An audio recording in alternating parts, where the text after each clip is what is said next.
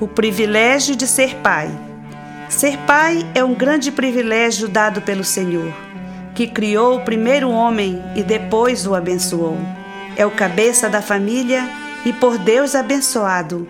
É um homem, é amigo, é um pai abnegado.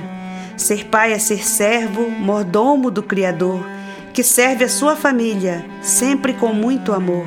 Ser pai é ser um missionário com uma árdua missão servindo com paciência, com todo o seu coração.